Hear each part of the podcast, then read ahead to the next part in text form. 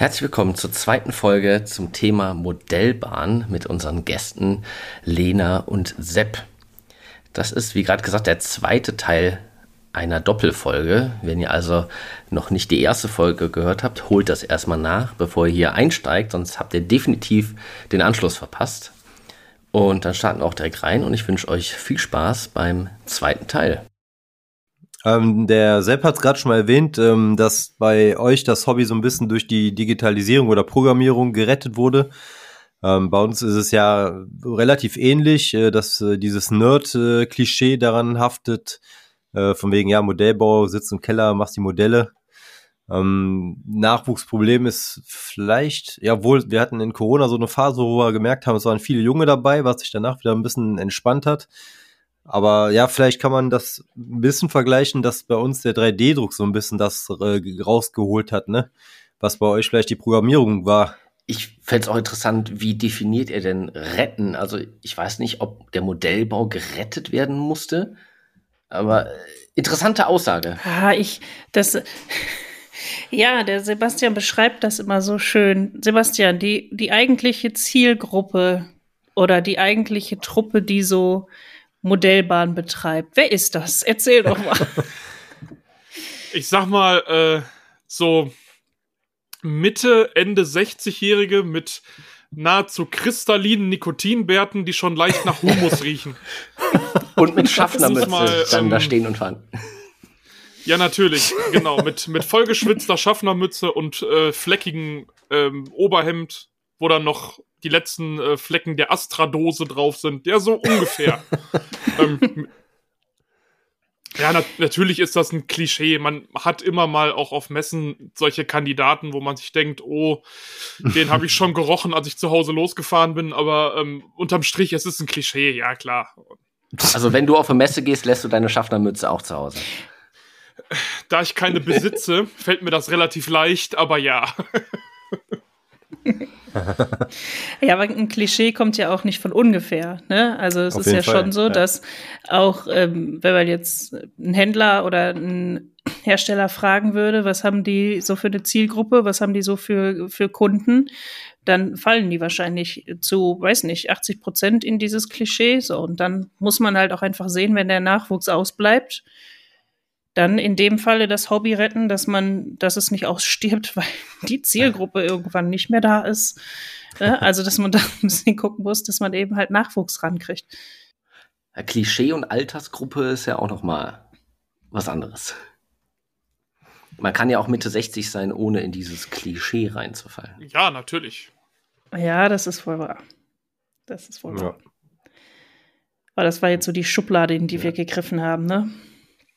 Also ich, wir haben ja wahrscheinlich auch vor ein paar Jahren noch, äh, bevor dieses sozialen Netzwerke kamen, haben wir sicherlich auch noch sehr viel mehr alleine in unserem Kämmerlein gesessen und gebastelt und vielleicht mal Vereinstreffen gehabt, aber so diesen täglichen, regelmäßigen Austausch hatten wir ja dann auch nicht so unbedingt. Ne? Also jetzt hast du ja relativ schnell über Instagram oder YouTube auch äh, einfach diesen Kontakt zu anderen, den du vorher mhm. unregelmäßiger hattest, auf jeden Fall. Ja, das ist was, das kenne ich ja zum Beispiel als Späteinsteiger nicht, nicht viel anders. Ne? Ich habe mhm. 2015 angefangen, bin sofort bei, bei Facebook in einer Gruppe gelandet, die wirklich sehr aktiv war und die sich auch regelmäßig getroffen haben. Okay. Also im Real Life. und ähm, ich kenne das nicht anders. Ich glaube, ich habe dann 2018 mit Insta angefangen und da sind schon so viele Kontakte und äh, Freundschaften draus entstanden, Tada, deswegen sind wir jetzt auch alle hier. Ja, also das, äh, ich kenne das nicht anders. Ne, aber das gehört schon auch mit so in diese Klischeeschublade, dass man irgendwie alleine in seinem Keller sitzt oder auf dem mhm. Dachboden und äh, eben schaut, wie die Züge im Kreis fahren. Ne? ja, krass, dass du schon doch so lange bei Instagram auch bist. Dann bist du ja echt länger als Daniel und ich noch da. Ja, ich meine, ich hatte letztens mal geguckt und hatte mich dann gewundert, ja. Ja, nicht schlecht. Ich hoffe, ich vertue mich jetzt nicht, aber äh, ich war doch äh, irritiert, wie lange das jetzt schon ist. Social Media gibt es aber auch schon seit 20 Jahren jetzt. Ja, Facebook kam 2004 und YouTube 2005. Mhm. Also, ne, wenn man jetzt so redet, ja, jetzt Fang das Neue mit, mit Social oder? Media. 20 Jahre gibt's das alles schon. Ja, das ist genauso wie man das die neue Technik äh, Lasercut und Karton oder die neue Technik 3D-Druck oder sowas in die Richtung. Ne? Wobei Lasercut gibt es jetzt auch schon locker irgendwie äh, 15 Jahre. Ja, wobei man ja, glaube ich, nicht Ja. Sagt, Beispiel. dass das an dem, dem, dem Alter der Medien an und für sich, sondern ich glaube eher, dass das, das ist, dass das Hobby diese Medien für sich entdeckt hat. Weil es war ja nicht so, Facebook wurde, wurde äh, gegründet und drei Jahre später gab es die ersten Modellbahngruppen oder Modellbaugruppen. Das hat sich ja erst über die Jahre Stück für Stück mal so entwickelt. Und das war ja, Ja. auch ein relativ zäher Prozess, glaube ich, bis Hm. sich das etabliert hatte. Absolut. Ich glaube, die Gruppen gab es auch gar nicht am Anfang. Und die Foren gab es ja immer noch relativ lang. Und es gibt ja. Ja. heute noch große Modellbauforen, die gut besucht sind. Ja. Bei uns sind die Foren eher nicht so. Ja, es geht. Interessant, es geht. oder? Es ist so die, die, die Mischung macht's eigentlich. Es gibt viele, viele Dinge, die man äh, sehr gut halt in, in Foren nachlesen kann, wo man sich sehr gut informieren kann. Bei manchen Sachen ist es halt gerade in sozialen Medien halt einfacher, weil man den direkten Kontakt zu den Leuten hat, weil man auch wesentlich schneller seine Antworten bekommt, weil Foren haben halt immer so eine gewisse Trägheit mit Mhm. sich. Ne? Dann kommt mal zwei, drei Tage keine Antwort, wenn man irgendwas gefragt hat oder so. Und wenn man jetzt gerade wirklich am Tisch sitzt, Mhm. irgendeine Frage hat und man möchte die schnell beantwortet haben, dann gehst du halt auf Insta oder Facebook oder so und hast dann deine, deine Nachricht dann relativ schnell. Ab, Ja. Aber alles hat irgendwie seine Daseinsberechtigung. Ja. Also man jetzt kann, kann nix sagen, okay, das ist jetzt unnütz oder das, das Ja, dadurch, dass ich äh, da gestartet bin, ich habe es in verschiedenen Foren mal versucht, aber da hat es mich irgendwie nie so lange gehalten. Ja, Vielleicht bin ich dann dazu Ja. ungeduldig. Weil Ich habe damals noch vor meiner Pause, das war so 2006, so die Ecke, das war noch, wo damals die Foren für mich noch neu waren, soziale Netzwerke oder Medien gab es dann noch nicht so wie heute. Und das war halt mega umständlich, dann mit der 3-Megapixel-Kamera die Bilder da hochzuladen, einen Beitrag zu erstellen und dann, wie, wie selbst schon sagt, dann wartest du mal zwei, drei Tage auf eine Antwort und wie ich dann wieder 2020 neu angefangen habe, dann relativ schnell zu Instagram gefunden habe und wie einfach das auf einmal war, ne? Äh, Mhm. Du, du wirst sofort am Handy benachrichtigt, du nimmst das Ding in die Hand und bist sofort wieder drin. Und äh, Facebook-Gruppen, die für mich Foren ersetzt haben, äh, bist du halt auch sehr viel schneller an der Lösung. Du hast sehr viel mehr Leute, die sofort weltweit helfen können und nicht nur diese, diese Forumgruppe jetzt aus äh, einer bestimmten Region oder so. Also natürlich können Foren auch international sein, aber jetzt äh, gerade im Modellbau, wo ich damals unterwegs war, war doch so ein bisschen mehr begrenzt, sage ich mal. Und jetzt hast du auf einmal eine, eine weltweite Facebook-Gruppe, wo dir jeder sofort helfen kann. Das, das fand ich, also gerade für mich, wo es immer einfach und äh, schnell sein muss, fand ich einfach, äh, also Foren nutze ich gar nicht mehr. Also da bin ich mit Instagram und Facebook irgendwie voll bedient. ja, man hat halt einen schnellen Zugriff auf diese Schwarmintelligenz. ne? Genau. Das ist, Ja, genau, ja. Ja, genau. Und ich hatte dann tatsächlich auch die ähm, Erfahrung gemacht, dass in es waren, glaube ich, tatsächlich nur zwei und ich habe gerade mal geguckt, ich sei nicht seit 2018, seit 2020 bin ich dabei. Ah, okay. Also, Oh, da Wir sind wir ja schon länger dabei. aber ja. ähm, äh, dass ich ja, ich kann es nicht sagen. Greenhorn, okay. Ähm, dass ich in Foren die Erfahrung gemacht habe, dass da auch die Community nicht so geil war. Also da war dann, äh, herrschte dann manchmal ein bisschen irgendwie Richtung Neid, Missgunst, da wurde man dann irgendwie auch mal angepöbelt oder so, wo ich gedacht habe, ey Leute, dafür bin ich nicht hier. Ne? Ja, ja, also, wir wollen ich, also das, da muss ich sagen, das ist meine Erfahrung zumindest. In den Foren treiben sich zumindest Status jetzt eher die Puristen. Das heißt, die, die Leute, die das Hobby relativ locker betreiben, die halt auch gerne und schnell Okay. anderen Leuten helfen, die sind mehr in, in halt sozialen Medien, also Facebook, Instagram etc. unterwegs. Und die, die so ein, die das Hobby halt wirklich ernst nehmen. Und mit wirklich ernst meine ich halt, du, du machst eine ein Kleinigkeit ernsthaftes Hobby. du machst eine Kleinigkeit falsch und du kriegst direkt eine böse Nachricht, weil sich jemand davon persönlich Ja, auf den Schlips getreten fühlt. Und ja, das gibt es. Ja. Und dann, und dann noch von der Frau, ne? Das ist ja dann auch schon nochmal ganz, ganz heikles Thema manchmal. Ja, ja. Das und ganz und ganz ganz blöd ist dann, wenn du dann auch noch recht hast. Oh, ganz ja. Es, es, es, es geht eigentlich gar nicht. Also ich habe ich habe bei Drehscheibe Online ein kleines Beispiel, ein sehr großes Ja. Forum, habe ich einen seitenlangen äh, äh, eine seitenlange Hasstirade bekommen, weil ich in einem Video, was ich veröffentlicht habe, anstatt elektrische Leitungen elektronische gesagt habe. Ein kleiner Versprecher, der dazu führte, dass die Leute mir dann jegliche Fachkompetenz abgesprochen haben und mich als den letzten Idioten dargestellt haben. War super. Ich habe mich noch nie so entertained gefühlt, als ich diesen Das Mist ist Comedy, wollte habe. gerade sagen. Ja, aber wir sind tatsächlich in dem gleichen Forum, was ja ganz ähnlich ist. Nicht, ich war ja nicht mal Mitglied. Es gab ähm, hier aus der, aus der Ecke, aus einer lokalen Zeitung einen Artikel über mich, den hat da irgendwie jemand ähm, verlinkt. Und anhand des Titels und des Fotos haben die mich voll auseinandergenommen, ohne man genau wusste, die haben es eigentlich nicht gelesen, die haben es nicht verstanden. ich war, ich war noch nicht mal da drin. Also, ne, ich konnte das dann zwar sehen, konnte aber nicht darauf antworten oder so, aber den, die Energie habe ich mir dann auch gespart, aber das war äh, auch schon, war eine interessante Erfahrung doch. Ja, verrückt. Aber warum muss denn jetzt Ja. euer Hobby gerettet werden? Ja, gerettet ist vielleicht ein, war, oder war ein bisschen überspitzt ausgedrückt. Also das Problem war halt, dass die, die aktive Gruppe von Modellbahnern halt immer älter wurde und halt einfach der Nachwuchs gefehlt hat. Und wie Lena halt schon sagte, wenn der Nachwuchs fehlt, irgendwann ist halt Sense. So. Und dieses, dieses verstaubte Image von Modellbahn, weil wenn man vor 10, 15 Jahren jemand gesagt hat, so ja, ich mache als Hobby Modellbahn, dann kamen halt erstmal sehr viele sehr merkwürdige Blicke. Da kam kein so, ah, finde ich, finde ich cool und so und keine Ahnung, sondern da wurde man angeguckt, als wenn man sagt, keine Ahnung, ich gehe in den Keller, um Katzen zu quälen. Also, ähm, Passiert mir heute noch. ja, Passiert mir heute noch. Muss wir gar nicht so weit zurückgehen. Aber ganz interessant, ja, wenn ihr euch Ja, wir ja auch, vorstellt ja. oder man kommt irgendwie mit jemandem ins Gespräch, ähm, und was machst du so, deine Hobbys? Sagt ihr, ich mache Modellbahn oder Modellbau? das kommt drauf an, wer vor mir steht. Tatsächlich. Okay, also weil Modellbau ist für mich immer noch der Oberbegriff für alles. Da Mhm. ist Modellbahn drin, genau wie Plastikmodellbau, Dioramenbau, alles. Ich glaube, so sage ich das tatsächlich auch. Ich muss jetzt mal überlegen. Ich sage dann meistens, äh, dass ich Modellbau betreibe. Speziell äh, habe ich eine Modelleisenbahn zu Hause stehen. Ich glaube, so in etwa spezifiziere ich das dann. Hm.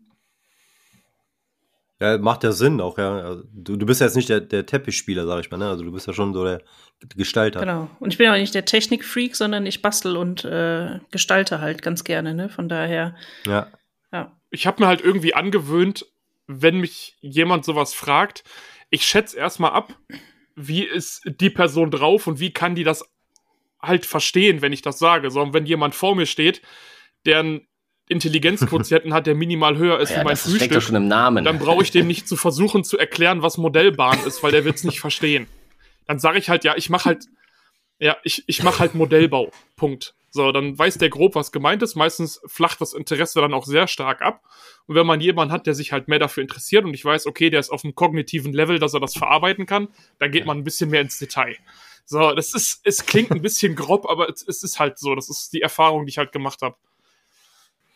Ist ja bei uns nicht, eh- nicht, nicht viel anders, ne? Wenn, also ich sag auch, ich mache Modellbau, aber es ist ja auch viel, ne? Dioramen, Büsten, äh, mittlerweile auch ein bisschen 3D-Druck, aber wenn du sagst, ich mache Modellbau, die meisten gucken einen dann so an und sehen dann vor ihrem geistigen Auge, wie du da sitzt mit der Revell-Dose Mhm. und das Modellflugzeug anmalst, so, ne? Und so wie wir das vielleicht mit neun noch gemacht haben. Ja. Oder ich mache Modellbau. Ah, Modellbahn? Nein. Modellbau. Oder habt, habt ihr das auch mal, dass dann ich mache Modellbau oder oder naja, ihr sagt ja wahrscheinlich auch das Modellbahn, dann, aber das dann genau das Gegenteil. Es gibt, glaube ich, diese zwei Dinge. Wir haben dieses Klischee, dieses typische, ach ja, die Revell-Dinger, das sehe ich auch in meinem Spielzeugladen, oh, damals schon. Mhm. Oder so Flugzeuge, so Airfix. Ja, ja. Ja, doch, Und, das ist mir auch schon mal Ma- passiert. Mehr, ne? mehr gibt's da ja gar nicht in diesem. Das ist echt, das Hobby muss gerettet werden. Dieses unfassbar veraltete Bild, auch bei, bei jungen Leuten oder allgemein in der Gesellschaft. Ich weiß gar nicht, woher das kommt, weil du hast doch, glaube ich, auch im Fernsehen äh, keine Revell-Werbung, keine Modellbau-Werbung, Modellbahn. Ich weiß nicht, ob Merkel und Co. Werbung schalten oder sowas. Woher kommt das? Ich frage mich das wirklich manchmal. Also ich glaube, bei uns ist es schon sehr angenehm. Wir haben super viele junge Leute bei uns im, im Hobby. Auch auf Instagram und Co. Es kommt so viel, Mhm. äh, wie viele und oft neue Leute dazu. ich würde sagen, der Modellbau, gerade der Plastikmodellbau, der muss nicht gerettet werden. Auch wenn man vielleicht auf Messen der Altersdurchschnitt immer eher höher ist, aber in den Social Media Plattformen kommt da viel nach. Selbst da fand ich, selbst in, also in Lingen fand ich, war das Publikum ja. auch schon relativ jung. Ja, vielleicht. Ist, ich kann ich das einwerfen. Eventuell kann der Sebastian das ein bisschen ausführen. Wenn er jetzt mal so überlegt, ähm, dass man ja schon mit der Digitalisierung und so, ja, dass die Leute da vielleicht mehr Interesse dran haben, die jüngeren Leute, dass man die damit ansprechen kann, dass du das mit dem Tablet, mit dem PC, mit einem, mit einem Handy steuern kannst. Ja, so, und dann ja. ist aber, was so ein bisschen wieder da, dagegen spielt, so ein bisschen so die Preisentwicklung, ne? Und ich merke das ja manchmal, wenn wir uns so unterhalten, was ihr so für Modelle bezahlt, klar, oder noch die ganzen Zurüstteile und was weiß ich nicht was. Und die Farben, klar, sind die gleichen, die ich auch benutze, ne? Sind, äh, haben so ihren Preis, aber ich glaube, dass es schon eine andere Hausnummer ist, so ein äh, Projekt Modelleisenbahn aufzubauen. So, und das ist natürlich Fall. was, mhm. das muss man sich dann auch erstmal irgendwie leisten können, ne? Ja, ich finde, der Modellbau, der Plastikmodellbau, das sehen viele anders. Ich finde ihn ein günstiges Hobby. Man hat ein paar Anschaffungen, die sind teuer. Eine Airbrush-Ausrüstung mit einer guten Airbrush, mit Absaugung, mit Schutzmaske und allem, was dazugehört, da ist man ein paar hundert Euro los. Aber sonst kostet selbst ein gutes Tamiya-Modell ein Fuffi. Ja, und da hast du wochenlang oder monatelang Spaß. Genau, also wenn du überlegst mit der Airbrush oder so, da könntest du jetzt mal vielleicht sagen, die ist nicht notwendig, um das Hobby zu betreiben. Ja, aber du brauchst, wenn du eine Modelleisenbahn haben möchtest, musst du Gleise haben. Und die kosten schon ja. ordentlich. Gibt es da einen ja? funktionierenden Gebrauchtmarkt? Ja, jein, ja, jein, weil die Gleise, die man halt gebraucht kaufen kann, waren halt meistens schon mal auf einer Anlage verbaut. Da sind dann Schotterreste dran, da ist Kleber dran, da ist Farbe dran. Also ja, es funktioniert, mhm. aber es sieht halt im meisten dann nicht mehr so schön aus. Also man kann oftmals okay. Gleise, die halt bei irgendjemandem jahrzehntelang in der Schachtel jagen, die kann man günstig dann kaufen. Da hat man schon mal solche Schnapper. Da ist aber auch viel Schrott dabei. Also. Hm. Also wir haben auch relativ, also ich finde zumindest hier in der Umgebung relativ häufig irgendwie eine Börse oder so, ne, wo du dann vielleicht so Gleismaterial, wenn du Glück hast, dann mal irgendwie so 60, 70 Prozent irgendwie dann doch kriegst, ne? Ja, ja, ja. Okay. Aber genau, da muss man auch schon ein bisschen genauer hinschauen. Da sind die Flexgleise dann teilweise schon gekürzt oder ist irgendwas verbogen oder wie der Sebastian sagt, ne? Man sieht, dass die schon benutzt wurden. Was würdet ihr denn sagen, ist so der Mindestbetrag, den man schon in die Hand nehmen muss, um das Hobby zu starten? Ich vergleiche das jetzt mal bei uns. Jeder normal, jeder wird wahrscheinlich oder viele in Deutschland mit Revell anfangen. Das ist super für Einsteiger. Es gibt Sets, wo Farben mit dabei sind und die Anleitung ist gut und in Farbe. Das ist bei vielen anderen Herstellern nicht so. Und da bist du 30, 40 Euro los und ab geht's. Für 2 Euro noch einen Pinsel gekauft. Here we go. Das erste Modell wird da sein. Ja, ich habe mit einer Nagelschere, eine Nagelfeile und Kontakterkleber ja. angefangen, ne? Also das hat gereicht. Ich weiß nicht, wie teuer, was sind die, was kosten die Startpackungen heutzutage? Sebastian, weißt du das? Ähm, Sind die, da ist dann meistens boah, so ein Oval drin, genau, vielleicht eine weiche oder ich so. Ich wollte gerade sagen, dann, dann, sollte man sich dann schon auch die, die Erweiterungssets mit einberechnen, weil die, so ein Gleisoval wird halt relativ schnell langweilig, wenn das Ding nur im Kreis rumeiert. Aber ich sag mal, eine Startpackung plus vielleicht ein oder zwei Gleisergänzungssets, fünf, 600 Euro. Mhm. Inklusive Zug. In, da ist dann eine Zugarnitur genau. bei.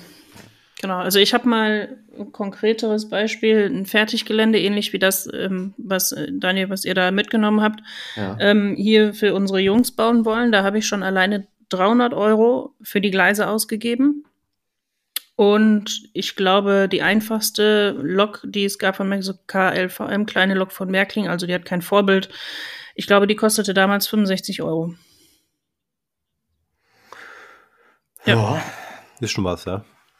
Und dann hast du quasi, kannst du im Kreis fahren, also es sind wie so zwei Ovale ineinander und kannst von dem einen Oval ins andere wechseln.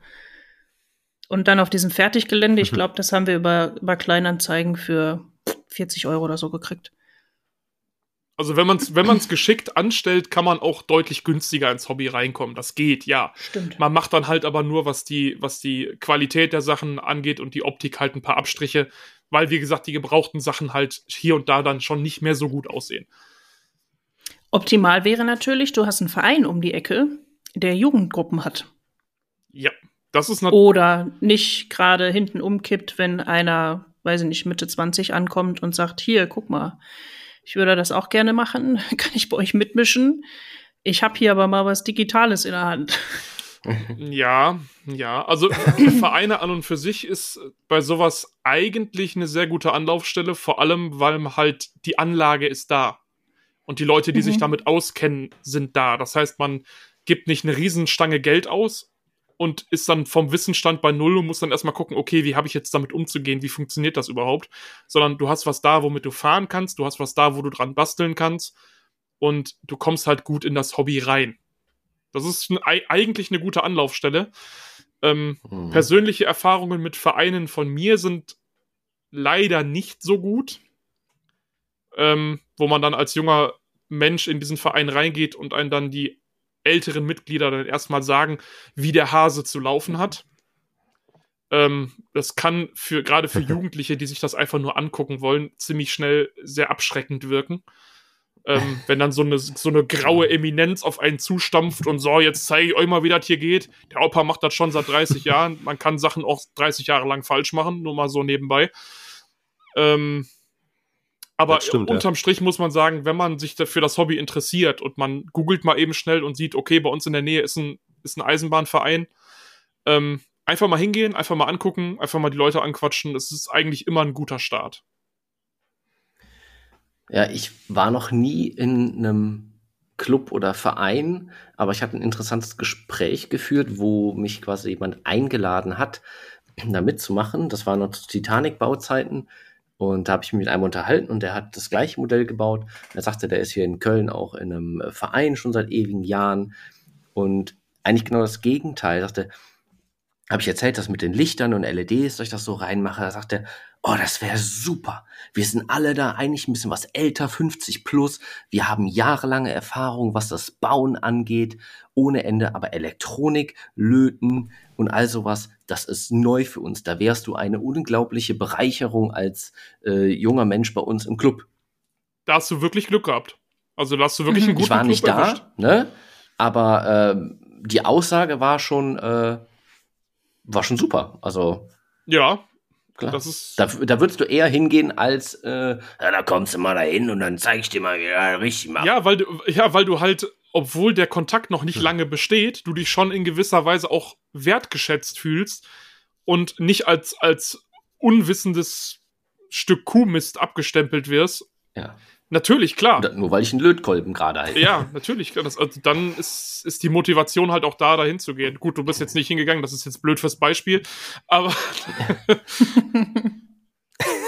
ja. Ähm, zur Geländegestaltung. Bemalt ihr eigentlich Static Grass? Nein. Nein. also, wenn ihr da zwei Quadratmeter Gras macht, geht der nicht hinterher mit der Airbrush drüber. Auf gar keinen Fall, weil zumindest bei mir wird sowieso nicht so viel Gras sein. Dann schon gar nicht so viel, also nicht so hohes Gras und man kann auch dadurch, dass man Grasfasern mischt in Länge und in Farbe, eigentlich ganz gute Ergebnisse erzielen, würde ich jetzt behaupten. Zumindest solche, die, die mir, mir reichen. ich muss die Grashalme nicht einzeln äh, farblich gestalten. Einzeln bitte mit dem also Pinsel. Also setzt du auch keine. Ja, ja genau. Ja. So längere Borsten zwischen. ist aber, ist aber ein äh, perfekt passendes Thema, weil ich vor zwei Stunden noch meinen statischen Begraser in der Hand hatte, weil ich gerade äh, flächenweise Wiesen beschieße mit dem Ding. ähm, Was? Das ist, das ist halt auch, glaube ich, so ein bisschen der Unterschied zwischen diesem Dioramenbau und der Modellbahn. Das sind genau solche Geschichten. Beim Diorama, da kannst du dir überlegen, okay, ich bemal das Gras oder ich besprühe es mit der Airbrush, dann hole ich noch so die letzten 15, 20 Prozent raus an Optik. Hm. Ähm, bei einer Fläche, bei einer Modellanlage, da muss man einfach Kompromisse machen. Und genau das, sowas ist einer von diesen Kompromissen. Man, man sagt ja. dann halt, okay, die letzten 15 bis 20 Prozent, dafür tue ich mir diese Wochen über Wochen an, an Airbrush-Nebel einatmen nicht an. ähm, Stimmt, du kannst auch nicht in, mit einer Absaugung arbeiten und sowas alles. Zumindest nicht mit der Kabine, die wir haben. Nee. nee.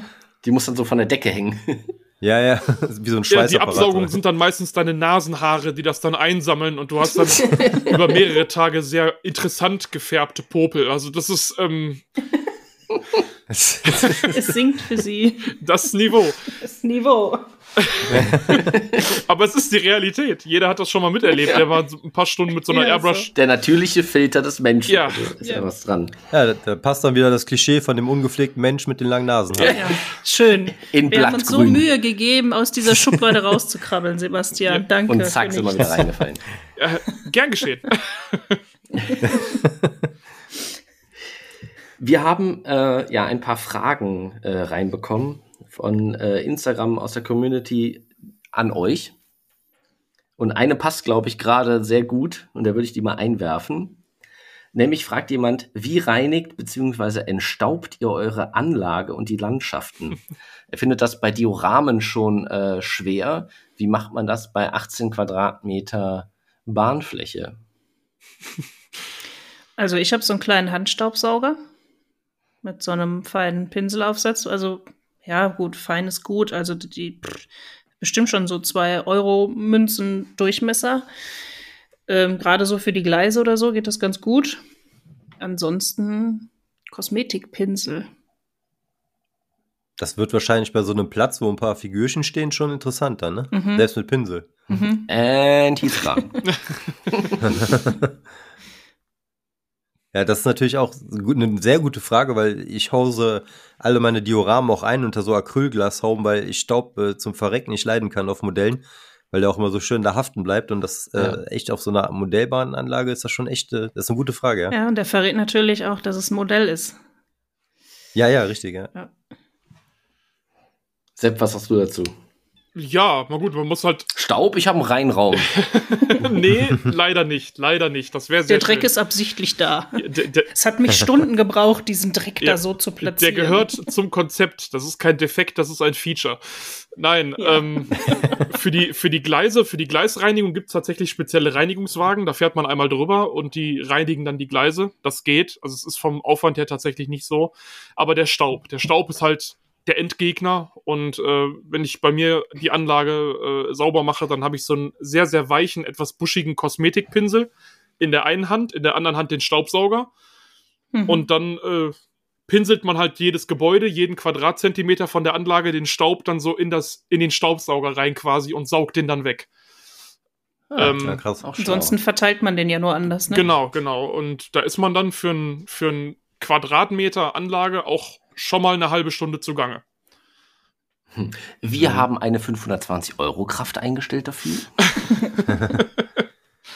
Ja, das Ja. wäre schön, aber nein, da zerschießt man sich ein bis zweimal im Jahr den Rücken, um dann das Ding wieder auf Vordermann zu bringen. Das ist ein sehr leidiges Thema, aber es geht leider nicht anders.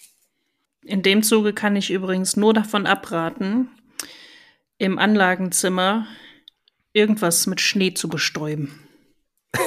Der dann auch noch Idee. glitzert. Ja, der ist so fein, der liegt immer in der Luft, der liegt überall drauf und das ist so, oh, nee, ganz schrecklich. Oder irgendwas mit, mit 0,5 Millimeter Grasfasern zu beschießen. Auch Ich- das. 0,5 Ich habe mal eine, eine Fichte gebaut und für die Nadeln habe ich das Ding dann mit 0,5 Millimeter Grasfasern beschossen. Was also im Prinzip so sah, dass ich den Begraser eingeschaltet habe. Die Fichte war grün, ich war grün und alles andere um mich rum war auch grün. Also das hat einen Knall gegeben. Dieses Ding hat sich mehr oder weniger instant entleert und diese Fasern schwebten noch tagelang in der Luft. Das war wunderbar. Kann ich nicht empfehlen. Ja. Ja, also Staub ist für viele ein, äh, ein Graus, ne? Nicht nur für Modellbau, ne? Nils, du kennst, wir kennen das ja auch, wenn du eine Platte auflegst und dann ist schon wieder dieses scheiß Staubkorn da. Und genau dieses eine Staubkorn verfängt sich natürlich in der Nadel und du kannst wieder reinigen und Ja, Staub ist was Blödes, ne? Hätte man irgendwie anders machen, anders erfinden können. Vielleicht äh, ist die Evolution noch nicht so weit mit dem Was Staub. immer, was immer sehr schön ist, wenn man gerade ein Modell mit Klarlack einsprüht. Und genau in dem Moment, wo man den Klarlack aufsprüht, ist dieses Staubkorn, was sich so im Lack verfängt. Und der ist ja dann relativ schnell trocken. Und dann versucht man das mit der Mhm. Airbrush-Nadel irgendwie wieder rauszupopeln. Es ist, es ist wunderbar. Ja. Wir haben Katzen. Ich weiß nicht, wie die es schaffen. Die kommen auch nicht in den Raum, aber irgendwie ein Katzenhaar hast du auf einmal immer auf irgendeiner Figur oder Modell. Das, das, das geht gar nicht anders. Ich sag mal so, wir haben einen Siberian Husky, also ja. Oh, schön. Obwohl deine eine Katze eigentlich 24-7 nur da liegt, ne? Trotzdem sind die Haare Ja, überall. ja. Ja, die, die, die wirst du nicht los. Also, da, da brauchst du schon so eine, so eine Schleuse, um dich da am besten einzukleiden mit so einem Overall und dann hast du trotzdem noch die Haare irgendwo. Ähm, nächste Frage. Äh, Lena, du hast es ja eben schon mal ein bisschen angesprochen. Ähm, der gute Markus fragt, äh, wie seht ihr die Preisentwicklung in diesem schönen Hobby? Ich denke mal, Modellbau vielleicht allgemein gesagt oder ich weiß nicht, wie es bei euch im Bahnbereich ist wirklich vieles so viel teurer geworden? Ja, also Ich, ja, ich denke, so Rollmaterial ist eher so, so deins, ne? mh, Ich kann mir das aber gut vorstellen, weil die Technik sich ja auch immer weiterentwickelt und immer kleiner wird und dadurch auch immer mehr möglich ist. genau. Was so Zubehörkrimskrams angeht, ja, das macht sich schon auch ein bisschen bemerkbar. Können natürlich alle mal irgendwie argumentieren, ne, dass alles irgendwie teurer geworden ist und äh, Strom und bla bla, aber es ist, glaube ich, auch schon ein bisschen länger, so habe ich so das Gefühl. Das ist jetzt nicht erst daher gekommen. Also Also sind wirklich Züge jetzt, äh, weiß nicht, deutlich teurer, als sie jetzt noch vor ein paar Jahren waren. Ja, das Problem ist, dass die, der Preis an und für sich ist verhältnismäßig stabil geblieben. Das Problem ist, die Modelle werden immer komplexer, immer filigraner, es ist immer mehr Technik da drin. Früher hattest du Mhm. halt ein analoges Modell. Das heißt, dieses Ding war im Prinzip dumm. Das konnte fahren, hat Licht vorne, Licht hinten, das war's. Und heute hast du einen Computer. Genau, du hast äh, komplexe Decoder-Technik da drin, du hast Sound da drin, du hast äh, dynamische Verdampfer da drin, du hast alle möglichen an technischen Schnickschnack, plus die Modelle, die Modelle werden halt filigraner und je feiner und filigraner das sind, das ist halt kein Baukasten, sondern das ist halt ein fertig montiertes Modell und je feiner und filigraner, desto höher ist der Fertigungsaufwand und dementsprechend werden die Teile halt auch teurer. Ähm, Mhm. es gibt aber immer noch gute Alternativen von weniger detaillierten und weniger komplexen Modellen, die im Preis verhältnismäßig stabil bleiben. Also die, die äh, Edelklasse-Renner, sage ich jetzt mal, die, die Oberklasse-Modelle, ja, sind definitiv teurer geworden, um einiges. Aber ähm, im guten Mittelklasse-Bereich kann man sich noch äh, finanziell aufhalten, ohne dass man die Seele seines Erstgeborenen verpfänden muss. Aber ein gutes Beispiel ist ja auch das, das, das Car-System, ne, wo du, das ja kostet irgendwie ein LKW oder dass du starten kannst, kostet, weiß ich nicht, wie viel waren das? 200 Euro oder mehr? Mhm, genau. What? Wurde erst, genau, genau diese Reaktion. So, und dann hat der Sebastian mir erstmal erzählt, was man damit alles machen kann, was du da programmieren kannst und wie das dann hinterher aussieht. Und dann denkst du, ja gut, Dafür Dann das verstehe ich das. Ne? Aber es Also ist ja es ein ist unfassbar. Nebenprodukt eigentlich, ne, von, fürs Hobby. Ja, ja, es, es gibt, Mm, Also es, es gehört vielleicht zur Gestaltung, ja, aber du willst ja in erster Linie willst Es ja gibt- Zug fahren, Ja, mit den Autos finde ich auch es cool. gibt auch Leute, die, Ja, es klar, gibt auch Leute, cool. die bauen tatsächlich eine komplette Anlage nur für die Autos. Also das ist eine eigene Sparte Mhm. im Hobby Okay. tatsächlich geworden. Weil diese Ja, okay. Systeme so komplex geworden sind und man so viel damit machen kann, dass es halt wirklich sich als eigene Sparte quasi abgesondert hat. Ah, krass. Ich fände das auch total super bei mir. Ich würde das auch gerne machen, aber so Kopfsteinpflaster, Fuhrwerke und Kutschen, das äh, funktioniert nicht so gut. Zumindest nicht mit diesen Systemen, die es gibt. Da müsste ich wahrscheinlich ein eigenes erfinden. Und da, äh, da, es gibt dann doch Grenzen. Da hört es dann auf. Nils, was würdest du denn sagen? Äh, Preisentwicklung bei uns im Plastikmodellbau. Ja, habe ich gerade schon mal überlegt. Das ist, finde ich, schwer einzuschätzen, dadurch, dass ich ja jetzt auch nicht zehn Modelle im Jahr baue und regelmäßig neue kaufe. Also ich habe ja die, die ich habe, schon relativ lange. Ähm, ich kann es vielleicht eher so an Zubehör festmachen und ich, also, pff, ich will mich jetzt nicht um Kopf und Kragen reden, aber Ich finde es relativ stabil. Ja, würde ich jetzt auch so sagen. Wenn ich so überlege, die letzten Jahre, weil ich an Farben gekauft habe, das ist relativ stabil. Ja, 2,75 Äh, das Typchen, ja. Tamiya ein bisschen Ja, mehr. Je nachdem, kaufst du online, kaufst du im Laden, aber die Preise sind relativ gleich, auch so Alterungsprodukte. Äh, was gibt es noch? Ja, so, so PE-Teile-Bogen für einen Panther kaufst du auch nicht äh, zweimal im Jahr. Also ich zumindest Ja. nicht. Aber ja, okay. Äh, Was sich getan hat, ist auf jeden Fall, es gibt deutlich mehr im Maßstab 1 zu 16 mittlerweile. Da Ja, okay. sind die Modelle relativ teuer, da kannst du auch über 100, ja doch, über 100 Euro kostet so ein Modell, ne? Ja, okay, das ist halt auch mal doppelt so groß, auch gerade so Ja. dann mal so ein PE-Satz oder Metallketten für so ein 1 zu 16 Modell ist halt mal doppelt so Ja. viel Material locker. Also gerade so jetzt auch Metallketten, die waren schon immer recht teuer, jetzt kriegst du halt mittlerweile 3D gedruckte Ketten, ne? Also die, die, die holen dann die Preise vielleicht wieder so ein bisschen zurück, also Ja. Der Titanic-Bausatz hat jetzt 300 Euro gekostet, aber da baust halt auch ein Jahr dran. Dann Mhm. ist das wieder in Ordnung. Und ich glaube, ein guter Tamiya-Satz kostet heute immer noch so um die 50 Euro. Ja, ich würde so schätzen 35 bis 50 Euro. Damit kannst du schon was anfangen. Ne? Wenn du dann jetzt noch anfängst, Metallkette, PE-Teile, Alu-Rohr und so, da kommt ja nochmal locker das Doppelte drauf, wenn du das äh, machen willst. Ne? Also du musst es natürlich nicht, aber Ja. ich würde jetzt behaupten, das ist relativ stabil. Ja, Die Kits werden, glaube ich, allgemein teurer, aber du bekommst mehr. Also, dass du Ja. in einem äh, Satz ein gedrehtes Metallrohr dabei hast oder schon mal einen kleinen Satz PE-Teile. Das wird immer Entschuldigung, mehr. ich muss gerade lachen, weil ich bei Kids an nicht an Bausätze gedacht habe. die Kinder Die werden, Kinder werden immer teurer. Ja, das kann ich bestätigen. Die fressen mir Ja. die Haare vom Kopf. Das ist, äh, das ist wirklich so. Stimmt, das kommt ja jetzt. Entschuldigung.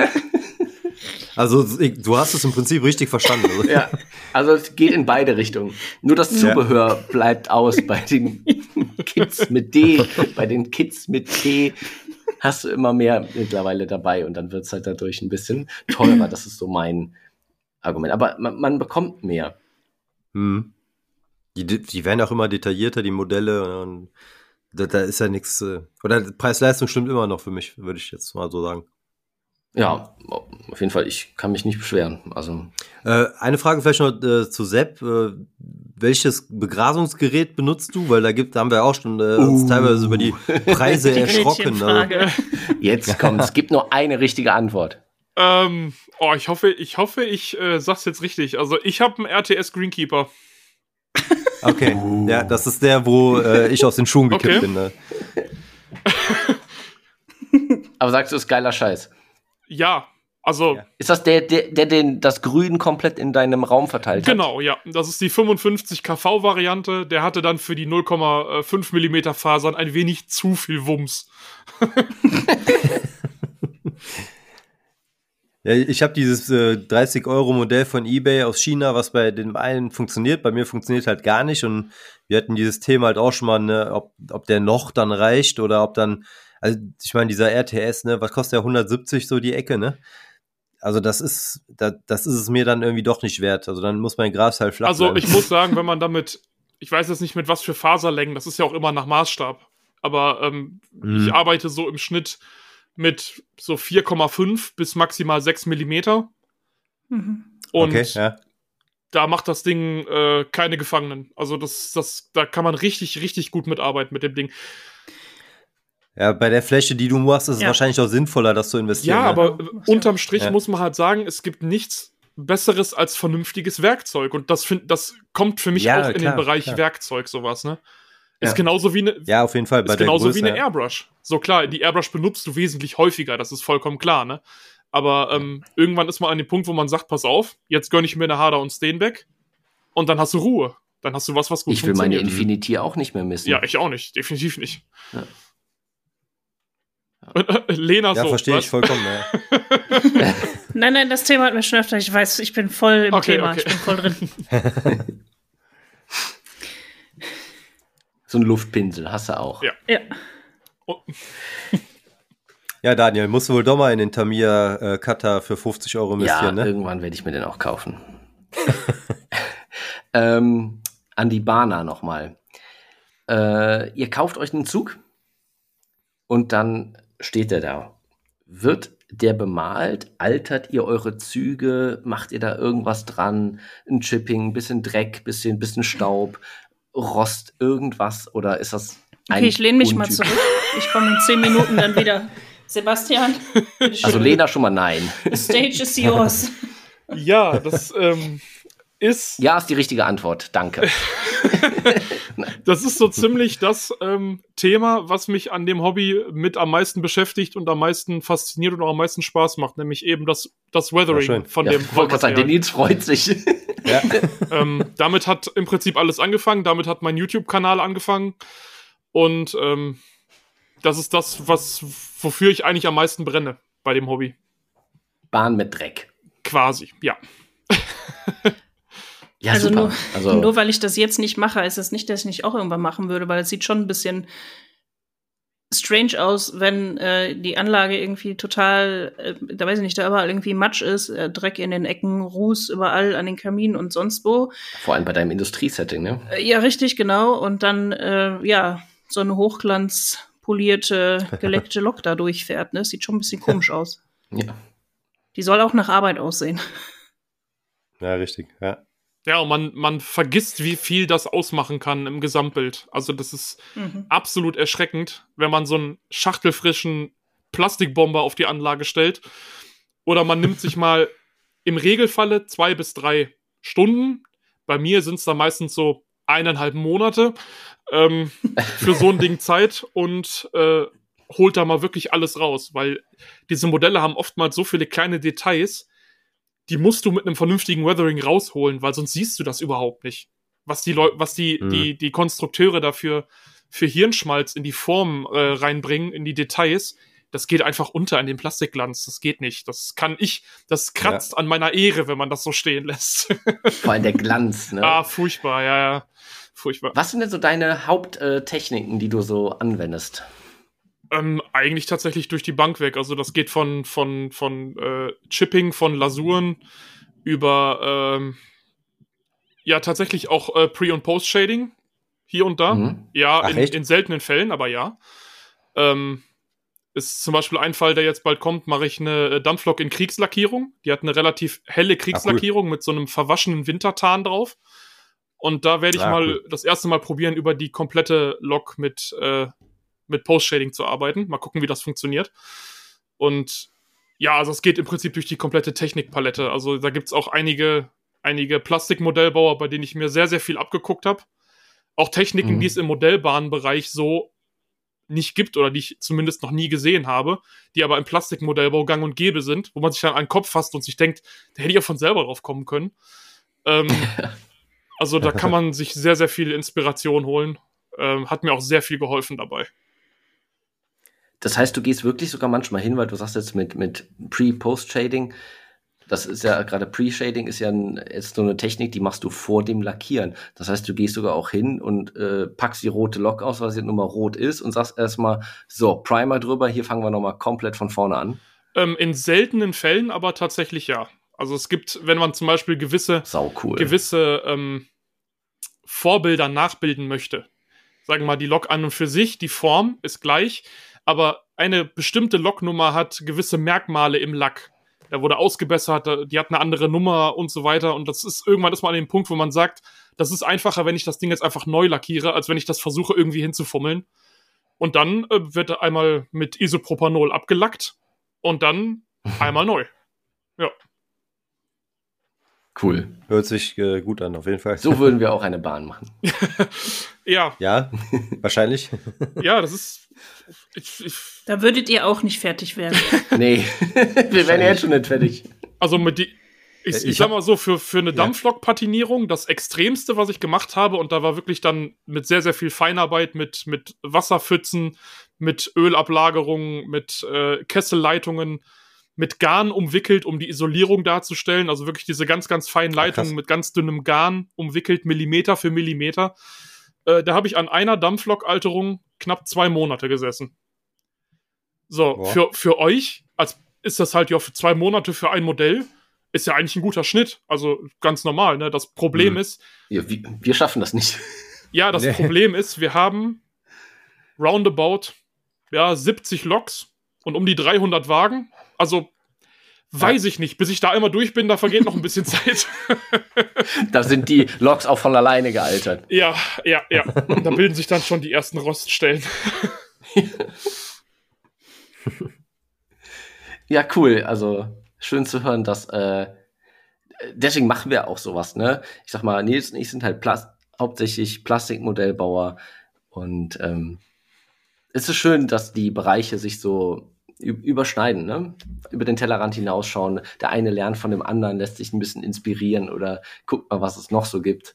Also ich, ich mache da kein Geheimnis draus. Ich finde so eine Anlage schon ziemlich cool. Also Lena, als ich bei dir da stand und mir da mal so vorstelle, das ist jetzt so ein riesen Industrieding. Ich würde dann halt alles mit Lichtern versehen, mit Smokern, die ganzen mhm. äh, Werke sind am Rauchen, die Türme und dann fahren die Dampfloks dabei, die auch qualmen und sowas. Also wirklich so ein, so ein Demo-Ding machen. Ne? Du drückst da jetzt auf Play, stellst da Leute rein, so wir machen mal ein bisschen Licht dunkel und jetzt Abfahrt. Hier einmal die Ruhrbahn 1913 oder was das war. Mm, ja, so in ungefähr, Action. Genau. Viel Spaß ja. beim Zugucken. Ja. Mega. Wer würde ich feiern, aber irgendwann ist die Lebenszeit auch begrenzt und man kann nicht x Hobbys machen ja. und ich habe schon so viele. Und, aber ich finde es faszinierend. Also absolut. Ja. Ich habe da sogar auch noch so ein bisschen ein, ja, wie soll ich sagen, ich hatte meine alte Modellbahn aus Kindheitstagen, die hatte ich jetzt äh, fast 30 Jahre in der Garage immer und die Waggons in Kisten und letztes Jahr, glaube ich, haben wir die wieder aufgebaut für den Sohnemann. Das heißt, meine alte Modellbahn steht jetzt bei ihm im Kinderzimmer. Das ist natürlich ganz cool, das dann nach so langer Zeit mal wieder zu sehen, aber die Loks haben ja teilweise halt auch gelitten, ne? also die fahren nicht mehr so, wie sie sollen und äh, das ist, glaube ich, eine 103, so eine E-Lok, äh, da war halt der, der Lack schon total abgeblättert. Also die ist mehr schwarz als äh, dieses beige-rot. und da habe ich dann wirklich auch mal überlegt, ob das nicht mal der Anlass wäre, das Ding komplett neu zu lackieren und na, dann natürlich auch zu altern. Aber man hat halt immer so viele Projekte auf dem Tisch. Ne? Jetzt mittlerweile ist Modellbahn nicht mehr so viel meins wie früher.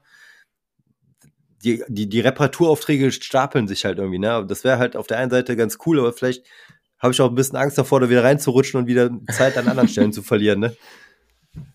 Aber das wäre tatsächlich auch mal so eine Gelegenheit, so wirklich so diesen Sprung Richtung Modellbahn mehr also, zu machen.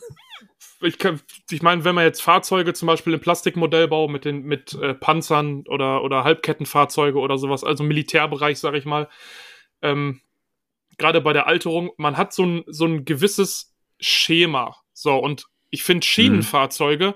altern auf eine ganz andere Weise. Und ich, Auf jeden Fall. Also für mich persönlich wäre da der Anreiz, das einfach mal auszuprobieren, einfach nur um diese, diese andere Art der, der Patinierung mal auszutesten. Klar, man, man, mhm. das ist ein Rabbit Hole, da kann man sich drin verlieren und dann kommst du erstmal für ein paar Wochen ja. da nicht mehr raus. Das kann durchaus passieren. Äh, übernehme ich auch keine Haftung, aber. Ist aber auch eine schöne Erfahrung. Eben, genau. Das ist genau dieses über den Tellerrand schauen. Andersrum, ich habe zum, hab zum Beispiel ja, ja. in 1 zu 87 auch schon ein, zwei kleine Panzermodelle gebaut. Einfach, um es mal auszuprobieren. Das ist, das ist auf jeden Fall richtig. Du erweiterst den Horizont, aber du kannst halt auch nicht eins zu eins übernehmen. Ich habe zum Beispiel auch äh, ewig kein Flugzeug mehr gebaut, weil ich keine Ahnung mehr habe, was muss jetzt beim Flugzeug gealtert werden. Genauso habe ich keine Ahnung, was muss ich bei einer Lok machen. Also muss ich mich wieder damit befassen. Ich muss recherchieren bei anderen äh, Lok-Jungs, die die Loks altern, gucken, wie, was machen die wo.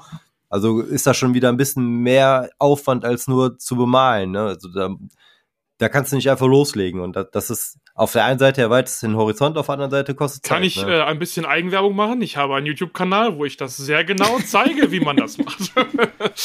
ja, das äh, werde ich mir auch. Äh, das hörte sich gerade so interessant an. Ich werde eh jetzt mal ein bisschen mehr bei dir reingucken, glaube ich.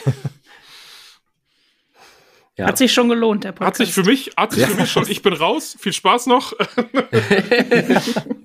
Plus eins, ja. Ähm, bevor ich die Frage aller Fragen stelle, wo wir gerade davon waren, du hast einen YouTube-Kanal, habt ihr beide ja, Lena, du auch. Ähm, Sepp, erzähl doch mal von deinem Podcast oder in eurem Podcast für alle Leute, die jetzt äh, vielleicht auch mal von unseren äh, Zuhörern kommen und sagen, wow, Bahn, was Sepp und Lena da erzählen, das klingt schon ziemlich cool. Ich glaube, das ist mal was für mich. Äh, kann ich da auch was von hören? Äh, ja, ähm, ich habe mit meinem geschätzten Kollegen Alex und Wolfgang einen Podcast über das Thema Modellbahn, nennt sich Pickelgleis und Nietenzähler. Ist äh, auch sehr treffend der Name. Ähm, ja, und da reden wir im Prinzip zum einen über unsere aktuellen Projekte, das heißt, was wir gerade so bei unseren, unseren Platten machen, was gerade ansteht. Wir reden halt über äh, aktuelle Geschehnisse, was Neuheiten angeht oder äh, dies und das. Also das komplette Thema Modellbahn einfach in. Wir versuchen es regelmäßigen Abständen. Es klappt nicht immer einfach zu umreißen und zu erzählen, was halt in dem Hobby so passiert, was uns gerade beschäftigt, was für Gedanken und Ideen wir haben. Also ähnlich wie bei uns, eigentlich so gemütliche Plauderei über, ja. über das schönste Hobby, was uns so beschäftigt. Genau, unsere, unsere zweiwöchentliche Therapiestunde. Zweiwöchentlich sogar. Ja, alle, alle zwei Wochen versuchen wir es. Es klappt nicht immer. Mal, mal sind es auch mal zwei Monate. wir sind da ein okay. wenig inkonsequent, aber äh, ja, natürlich auch über, über Fehlschläge, weil da kann sich auch keiner von freisprechen. Es geht immer irgendwas schief. Natürlich. Und wenn man sich Natürlich, dann mal ja. aus vollem Herzen auskotzen kann, dann geht es einem auch wieder ein bisschen besser. Auf jeden Fall. Siehst du, Nils, wir sind gar nicht so schlimm. Wir schaffen es doch immer jeden Monat. Auch wenn Ja, es okay, der aber- 30. des Monats wird, aber noch in dem Monat. Ich wollte schon sagen, wenn wir äh, am 5. Februar und am äh, 28. März, ne, da bist du auch schon fast bei zwei Monaten. Ne? Aber und auch knapp drin ist drin. Also, Drin ist Ja, drin. genau, genau. So, so sehen wir das auch. Äh, steinig mich nicht, äh, was ist Pickelgleis? das ist das äh, am Anfang angerissene Märklin-Dreileitergleis. Ähm, mit diesen Ah. kleinen äh, Kontaktnupsis in der Mitte und es gibt so ein paar äh, wir nennen sie immer Zweileiter-Ultras. Also die Leute, die halt wirklich auf absolut realistische Modellbahnen und alles andere ist Schmutz. Von denen wird dieses Ja. Gleis dann meistens sehr abwertend als Pickelgleis bezeichnet. Und äh, mit diesem Begriff haben wir uns Und einfach. das sagen halt die Nietenzähler. genau, Ne? das sagen die Nietenzähler. Und so haben wir dann den, den Kontrast in diesem Hobby, den relativ krassen, dann einfach in den Namen integriert. Sagte derjenige, der über Wochen lang eine Leitung mit Garn umwickelt hat. Ja, In 1 zu 87. Nein, das ist- bist nicht der Erste und nicht der Letzte, der mir das hinterherwirft. Also ich habe ja auch schon viel gemacht und Dinge getan, wo ich selbst gesagt habe oder auch andere gesagt haben, musste das jetzt wirklich sein? Manches muss ich selbst mit Nein beantworten, aber wir schlafen alle besser und du wirst auch deutlich besser schlafen, weil du deine Leitung siehst mit Garn umwickelt. Aber das ist schon auch Endgegner, ne? Ja, es ist eine Höllenfummelarbeit, aber es, das sind halt diese Kleinigkeiten, die halt hinterher den Unterschied machen, ne? Und das ist auch das, wo man immer wieder drauf guckt und sich denkt, ja, war scheiße, aber sieht gut aus. Genau. Genauso bei der Gebäudeeinrichtung, ne? Du stellst da irgendwie kleine Kohleeimer in die Ecke und eine Spielzeugeisenbahn und dann machst du ein Dach drauf. ja, Ja. man sieht es nicht, Interior. aber man weiß, ja. dass es da ist. Und alleine der Gedanke Und- ist so befriedigend. Richtig. Ja, das stimmt. Das sagen wir uns auch immer wieder. Vielleicht ist das einfach nur, wir Ja. belügen uns einfach das ganze Leben selber mit dem Hobby. Und im Endeffekt wäre es einfach nicht wert gewesen, diesen Tisch in das Haus zu stellen, wenn du das Dach auch noch fest verklebt. Na, das mache ich ja dann nicht. Schön ist, Wie Full, Full Interieurpanzer, ne? ja, Ja, aber ja. schön ist, wenn man solche Sachen macht und es vergisst. Und nach ein, zwei Jahren guckt man da rein und denkt sich, huch, Wie meiner. ja, da habe ich mir ja mal Mühe Wer das hier gegeben. stehen lassen. Das sind dann immer schöne Momente, ja. Super. Wenn ihr nichts habt, würde ich die Frage aller Fragen stellen. Ich habe ein bisschen Und? Angst. Trommelwirbel? Was fasziniert euch an der Bahn? Weil, wenn ich an die Bahn denke, denke ich an Folgendes. Information zu S4 nach Dortmund, Lütgen-Dortmund, Abfahrt 13.57 Uhr, fällt heute aus. Grund dafür ist ein umgestürzter Baum auf der Strecke. Wir bitten um Entschuldigung. Ja. Das denke ich, wenn ich an Bahnen denke. Moderne Bahnen sehen heute, keine Ahnung, lala. Äh, sie fahren halt einfach nur auf Schienen, sind also mega unflexibel. Äh, ja, was ist die Faszination an Bahnen? Also so alte Dampfloks, diese, dieser Dampf, die Lautstärke, diese brachiale Gewalt so einer Maschine und die Entwicklung allgemein, das fasziniert mich auch und die Technik irgendwie. Aber ja, was fasziniert euch an der Bahn? Ja, aber das ist doch schon ein ganz gutes Stichwort. Also ich habe mir mein Thema ähm, um 1900 oder Epoche 1 ja nicht umsonst ausgesucht, weil das noch so die Hochzeit generell, also die Anfänge der Bahn und äh, generell auch die Hochzeit der Dampfloks gewesen ist. Und äh, ich das, ich finde das faszinierend, dass durch eine eigentlich, durch ein simples Prinzip solche Kräfte entfacht werden. Hm. Und wenn man jetzt dann mal so, bitte? Äh, Entschuldigung, Wasserdampfkessel, ich habe nur laut gedacht. ja, wenn man, äh, wenn man dann jetzt äh, mal daneben steht und hört, wie das, wie das lebt und wie das atmet, wenn ich das jetzt mal so pathetisch sagen darf, äh, das ist, das, das catcht mich schon, das ist schon irgendwie cool. Und deswegen kam für mich auch so moderner Schnickschnack, wo ich überhaupt auch gar keine Berührungspunkte habe. Also ich bin nie, so gut wie nie mit den Öffis unterwegs, irgendwie, dass ich jetzt sagen würde, boah, ich muss jetzt unbedingt was haben, womit ich jeden Tag fahre oder was ich hier ähm, aus meiner Region kenne, dann äh, bin ich halt eher da hängen geblieben. Ja, es sagt halt ja. auch niemand in Deutschland, der regelmäßig mit den Öffis fährt, boah, ich fahr so, ich fahr jeden Tag äh, mit der Bahn zur Arbeit. Boah, finde ich richtig cool. Fasziniert mich so diese Bahn. Ich glaube, ich mache mir mal so eine zu Hause. Finde ich super. Und doch, da habe ich tatsächlich einen Kollegen, der ähm, gerade bei der Deutschen Bahn, der dauerhaft pendelt, der äh, zu mir sagt: Oh super, ähm, hier bei dem und dem Laden, das sind die einzigen, die haben das und das Modell. Damit fahre ich jeden Tag hierher. Ich würde mir keine Anlage bauen, aber ich würde mir das Teil irgendwo in eine Vitrine stellen. Finde ich super. Cooler Ansatz, kann ich verstehen.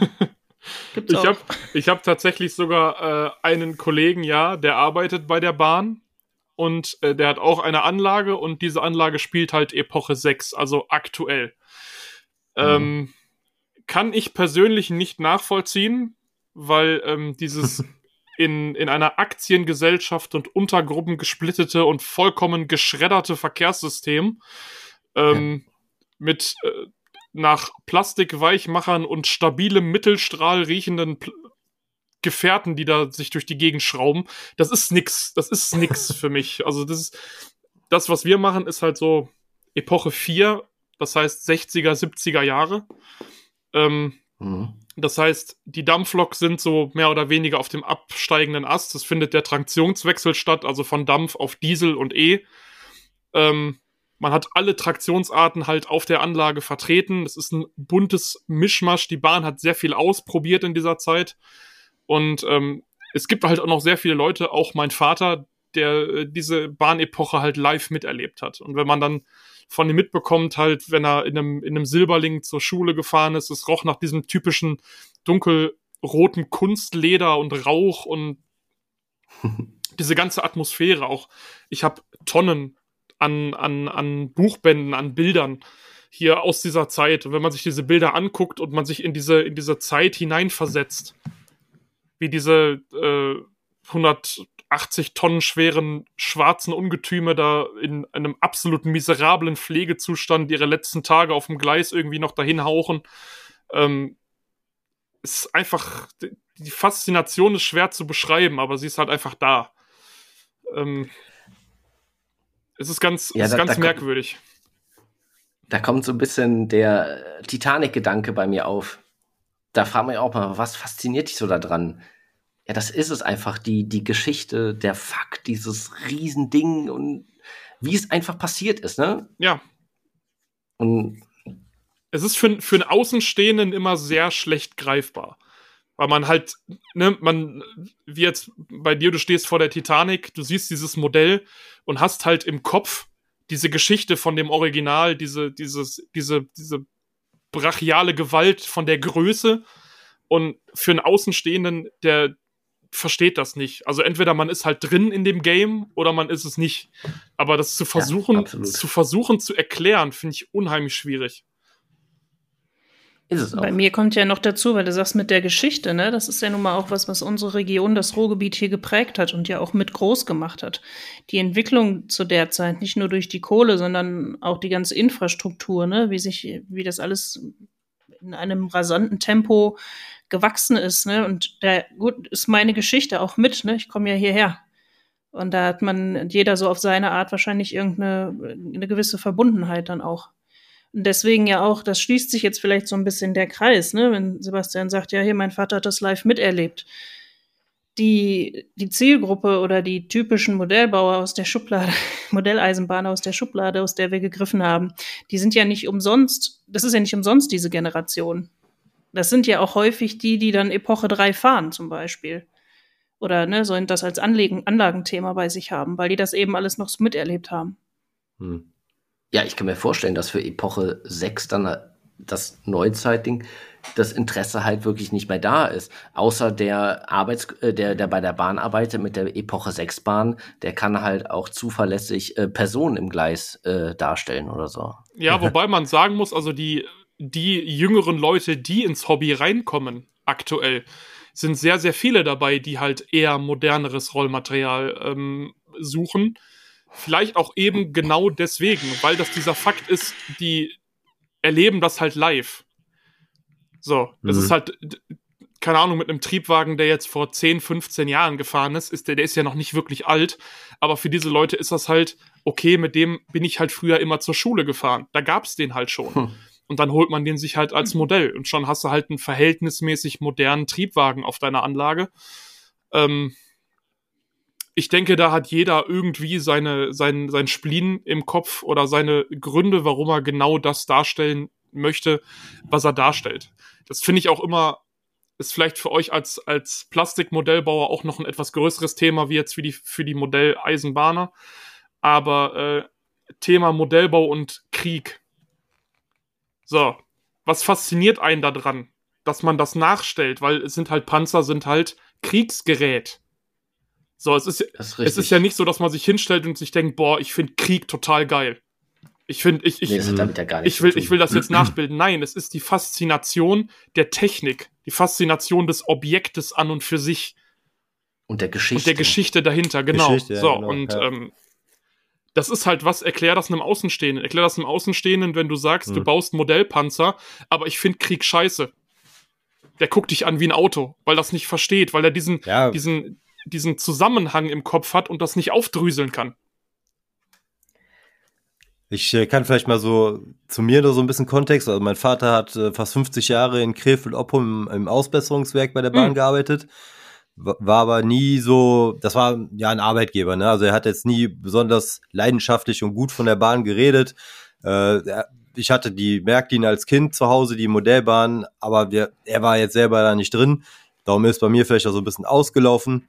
Aber mein Opa hat halt auch früher viel vom, vom Krieg erzählt, bei den ganzen Familientreffen, ne? also diese typischen Geschichten, Opa erzählt vom Krieg. Aber ich fand es halt immer interessant.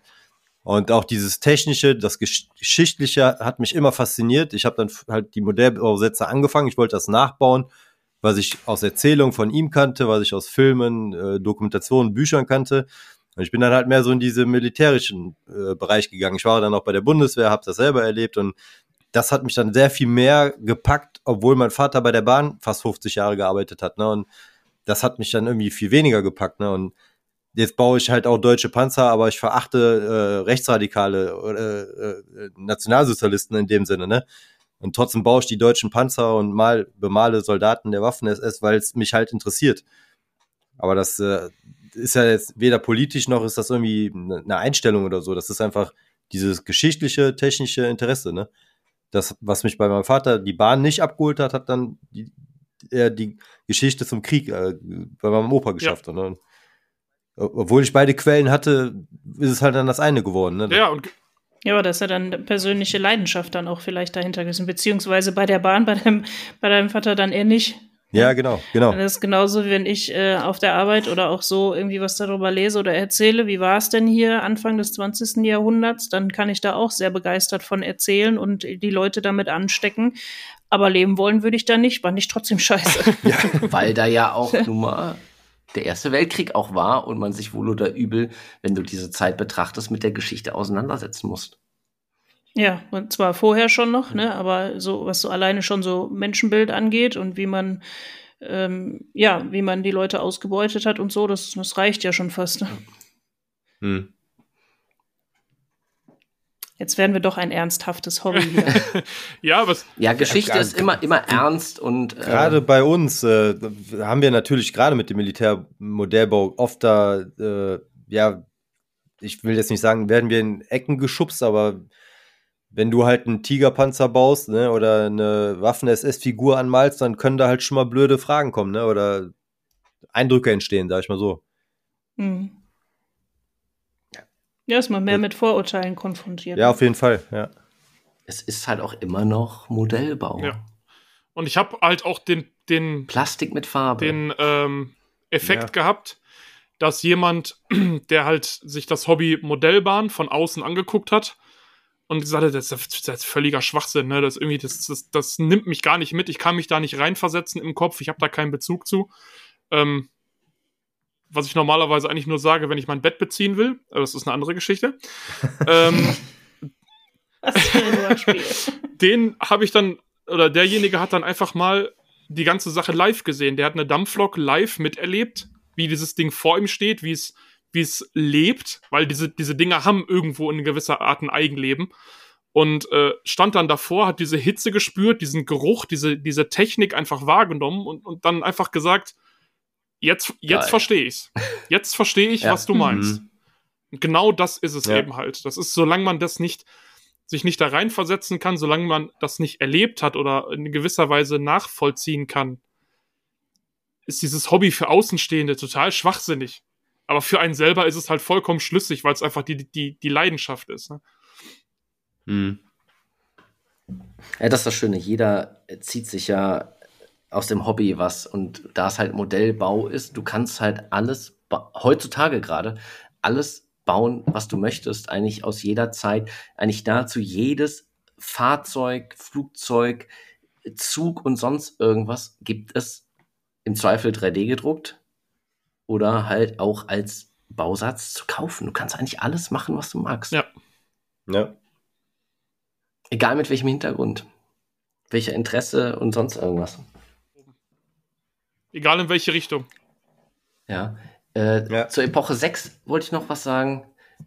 Ich kann äh, verstehen, was mich auch wieder ein bisschen faszinieren würde, ist, ähm, weil ich vielleicht mal in dem Bereich gearbeitet habe, in der Industriefirma, die halt für die Bahn hergestellt hat, auch Alstom, einer der größten Kunden, was nun mal einer der größten Bahnbauer der Mhm. Welt ist, oder sogar der größte, weiß gar nicht genau.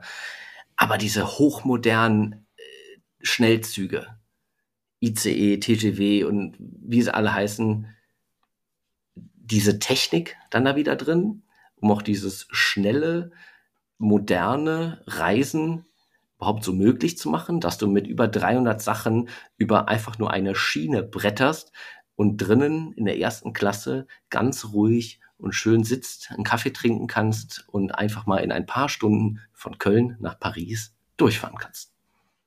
Ja. Ja. Ja, das ist natürlich auch eine eigene mal- Faszination, diese Hochgeschwindigkeitszüge. Vollkommen klar. Kann man das äh, maßstabsgetreu äh, umsetzen? Nein. Im, im, sehr, sehr schlecht. Weil die, die, alleine die Bogenradien, die du brauchst, um äh, Ja. diese Geschwindigkeiten zu fahren, sind so absurd groß. Den Platz haben die meisten Leute gar nicht. Da reichen nicht mal deine 13 Meter. Nee, da würde ich, da, da würde ich Okay. vielleicht eine, wenn es gut läuft, 10, 15 Grad Kurve hinbekommen und dann wäre auch schon wieder Feierabend. Deswegen ist das Miniaturwunderland auch so, da hast du einfach irgendeinen Felsen, da kommt eine Trasse raus, die fährt gefühlt in einem kleinen Bogen irgendwo durch und verschwindet irgendwo wieder im Berg. Und da ballert der ICE durch. Genau, also Tunnel sind äh, der wohl bekannteste, sind der wohl bekannteste Trick, um sowas zu kaschieren, ja. Ja. Findet man auch auf fast jeder Anlage, weil es halt, es ist halt eine schöne Möglichkeit, um das Gelände irgendwie abzugrenzen und zu sagen, okay, der Zug fährt halt nicht im Kreis, sondern er fährt halt dahin, verschwindet. Im Kopf geht's weiter, aber physisch dreht er halt um und fährt halt im nicht sichtbaren Bereich wieder zurück. Ne? Ja. Ja, cool, sowas auch mit der ganzen Planung, wie man das umsetzt und wo man einen Berg hinsetzt. Und, Ah, also Mo Modellbahn und gerade das, das Gelände, was dazugehört, hat auf jeden Fall seinen Reiz. Gut, ähm, ich bin äh, tatsächlich auch gefragt worden oder man hat mir die Frage für heute Abend mitgegeben oder in verschiedener Form, wie es denn darum besteht, also ob wir das Gefühl haben, dass das ein Hobby für alle ist oder ist das eher noch so ein typisches Jungs- oder Männer-Hobby? Also sprich auch so, wie es mir als Frau in einem eher männerdominierten Hobby geht oder er geht vielleicht auch. Und, wie geht's äh, dir? Ja, ich muss tatsächlich sagen, dass das irgendwie gar nicht so ein Thema ist. Also man wird zwar schon mal ein bisschen skeptisch beäugt, aber ob von Männlein oder Weiblein, wenn man sagt, dass man eine Modelleisenbahn im Keller hat, ähm, dann wird dann manchmal in Frage gestellt, ob ich das alles alleine mache oder ob ich einen Mann habe, der mir dabei hilft. Der dir das erklärt. Genau, wie das so funktioniert, auch mit den ganzen Holzarbeiten und so, mit den ganzen handwerklichen Geschichten und der Elektronik. Und da sagst du, hör mal. der, hat, hat kein, der hat das Werkzeug dann für mich. ähm, obwohl, der hat zwar überhaupt gar kein äh, Interesse irgendwie an Modellbahn, aber der kennt sich mit Elektronik aus. Das ist dann doch schon mal ganz hilfreich. Wenn man ihm sagt, was das machen muss, dann, ja, okay, dann äh, kriegen wir hin. naja, auf jeden Fall ist das, ähm, habe ich da, ähm, erfahre ich da schon äh, Anerkennung. Also da nicht irgendwie, dass ich so das Gefühl habe, natürlich gibt's immer mal wieder irgendwie jemand, der so ein bisschen querschießt, aber ich glaube, jetzt in den letzten Jahren kann ich das auf eine Handvoll Erfahrung irgendwie begrenzen. Ähm, zwar, wie gesagt, immer so ein bisschen Skepsis mal, aber wenn die Leute dann sehen, was ich so mache und man kommt ins Gespräch, dann ist man da ganz schnell auf Augenhöhe. Hast du denn mal sowas gehört wie, äh, oh Gott, als Frauen, ey, sowas hat hier in dem Hobby echt nichts zu suchen? Nee, das nicht, aber man nimmt mir das dann nicht so ab. Also das ne, auch jetzt zum Beispiel im Forum war dann zum Beispiel die Frage, ja, Frau und Kind auf dem Bild, das geht ja immer gut als Werbegag, vielleicht ist die das überhaupt nicht. Vielleicht ist das irgendwie ganz anders, ne? Dann hätte ich mir gedacht, doch, doch, ich habe das gesehen, kenne die aus Facebook, die macht das noch aktiv. Hm. Die gibt's wirklich. ja, die gibt's tatsächlich, das ist kein Werbegag. so, aber äh, das ist wirklich, das sind wenig, wenig solcher Szenarien, die sich da abgespielt haben. Also auch jetzt letztes Jahr auf der Intermodellbau. Ähm, ich bin zwischendurch, hatte mir was zum Basteln mitgen mitgenommen. Wir waren ja da auf so einer Aktivfläche vom MOBA-Verband. Und da, ich bin eigentlich kaum zum Basteln gekommen, weil irgendwie ständig jemand vorbeigekommen ist, der mal quatschen wollte, der mal Hallo sagen wollte, der seine Projekte zeigen wollte, der noch mal irgendwelche Fragen zu meinen Projekten hatte. Und ja, das ist eigentlich äh, eine sehr coole Erfahrung gewesen. Und von daher solche solche ausufernden Geschichten, die, die verschwinden dann ganz schnell in der Versenkung. Oder irgendjemand, der alle zehn Minuten vorbeikam, um alles Gekaufte bei dir abzuladen, um es irgendwie zwischenzulagern, dass ich es nicht mit mir rumschleppen musste, ne? hm, auch das, ja, auch das. ja. Ja, ist doch sehr, sehr positiv zu hören. Äh, man, oder gerade ich denke, vielleicht ein bisschen pessimistischer. Man kriegt ja gerade in den sozialen Medien immer mit, äh, was so gesagt und gepostet wird. Und deshalb äh, freut mich das sehr zu hören, dass äh, anscheinend das bei euch sehr, sehr freundlich abläuft. Ja, also generell habe ich auch, als ich so gerade mit dem YouTube-Kanal angefangen habe oder so, wo dann viele auch gesagt haben, boah, endlich mal eine Frau, die irgendwie zeigt, was sie, was sie drauf hat und was sie so macht mhm. und ähm, mal eine andere Seite vielleicht irgendwie ähm, repräsentiert. Und dann kamen aber auch immer mehr Damen irgendwie auf mich zu, dann aber eher so in Privatnachrichten, die gesagt haben, boah, voll cool, dass du das machst, ich mach das auch. Aber die sind anscheinend irgendwie nicht so präsent. Also die ja, gibt's ja. tatsächlich häufig, auch wenn äh, der Mann zu Hause irgendwie das Hobby pflegt. Die sind dann manchmal irgendwie im Hintergrund und basteln aber auch irgendwie fleißig mit. Aber mhm. dann eben halt nicht so in der Öffentlichkeit, ne? Oder nicht so mhm. damit dran, das irgendwie zu teilen und zu präsentieren. Ja, ist doch ja. äh, schön zu hören, dass ja. es dann eigentlich recht äh, positiv geht, zugeht. Es ist halt ein männerdominiertes äh, Hobby. Das ist einfach so, wie bei vielen hm. äh, nerdigen Sachen, sag mal mal, ne? ja, aber wichtig ist halt, dass man sich die Offenheit behält, ne? Ja. Caro hat das andere Problem beim Malen, Wasserfarben. Ja, hm. das ist ein Mädelshaufen. Durch mhm. die Bank. Das, das, ist genauso selten, dass da mal ein, gibt's auch, klar, äh, wahrscheinlich mehr Männer, die malen, als Frauen, die mit der Bahn fahren. Aber äh, trotzdem, da ist es genau umgekehrt. Da hast du diese Art Collaborations und da sind da einfach 20 Mädels, die alle gleichzeitig da ein Bild malen. Ist verrückt. Interessant. Ne? Warum? Ne? Ja. Warum? Ja, kann man jetzt vielleicht so ein bisschen wieder so Klischees hochholen oder so ein bisschen kategorisieren ist halt was Kreatives, ne? Also bei mir ist dann vielleicht, falle ich dann auch eher in den, in diese Schublade, weil Technik ist jetzt halt nicht so meins. Gut, wenn ich mich damit beschäftige, kriege ich das auch hin und ich kann auch mit Holz arbeiten, aber äh, wo ich mich nicht viel mit beschäftigen muss, ist, wenn ich mich kreativ ausleben kann. Das läuft, ne? Das kann ich einfach so. Hm. So. Ja, aber Plastikmodellbau ist dann auch äh, ein kreativer Bereich. Ja, Schwer. Also das finde ich selber schwer.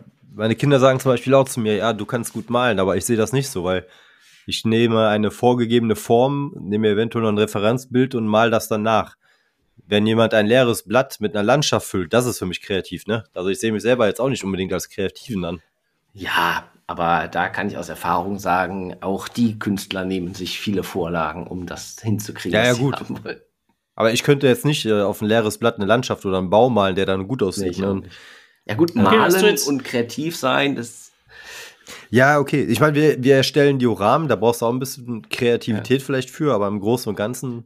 vielleicht ist auch eher Fantasie als Kreativität. Das, ja, das genau, das kann man vielleicht sagen. Ja, Ich glaube, ja, die, Krä ja. die Kreativität kommt da beim Modellbau, glaube ich, eher bei Problembehandlung. Wenn man hat, okay, ich möchte, dass das so aussieht, wie schaffe ich das? Mhm. Und dann Oh muss ja, man kreativ werden das und stimmt. sich überlegen, wie kriege ich das hin, dass es genau so aussieht. Ja. Ja, das stimmt. Sehr guter Punkt. Ja. Wie oft hat man so gesehen, wie hast denn das gemacht? Oh ja, ich hatte hier so einen Becher rumfliegen, den habe ich halb durchgesägt, da irgendwas drum geklemmt und das dann angesprüht. Hm. Hä? Ne? Sieht gut aus, wäre man aber nie drauf gekommen. Ja, da, da hast du so viele Möglichkeiten. Ne? Wenn du jetzt ein Fenster baust, der eine schmeißt einen 3D-Drucker an und der andere nimmt Balsaholz und baut das aus 20 Einzelteilen. Ne? Also, da gibt so viele Möglichkeiten. Und wenn was das zu schief erreichen. läuft, genau, wenn was schief, schief läuft, kannst du immer noch ein bisschen grün drüber kleben. Ja, genau. Ja, oder die Fenster bei der, meiner Titanic, die alle aus äh, von den Barilla-Nudeln von diesem Fenster sind. Die Folie habe ich ja reihenweise äh, von jemandem bekommen, äh, von einer Italienerin, die sagt, wir haben immer Barilla-Nudeln, ich kann dir geben ohne Ende. Die Folien. Und ich habe wirklich reihenweise aus diesen Folien, weil diese Folie ist halt schon stabiler als jetzt, was du sonst so im Haushalt hast. Und das ist, sind meine Fenster. Das ist dann eine Glas. Ich hätte jetzt, ich hätte jetzt eher gedacht, dass du über Monate eine sehr ballaststoffreiche Ernährung hattest, aber okay. Ich hatte Unterstützung. Ja, aber das ist auch der Blick, ne? Den muss man auch haben für sowas. Dass man mit, mit so modellbauerischen Augen irgendwie durch die Welt geht und solche Sachen sieht. Ja. Ja, ich schätze mal, das habt ihr auch jetzt, gerade wenn man sich im, im Bereich Alterung äh, bewegt.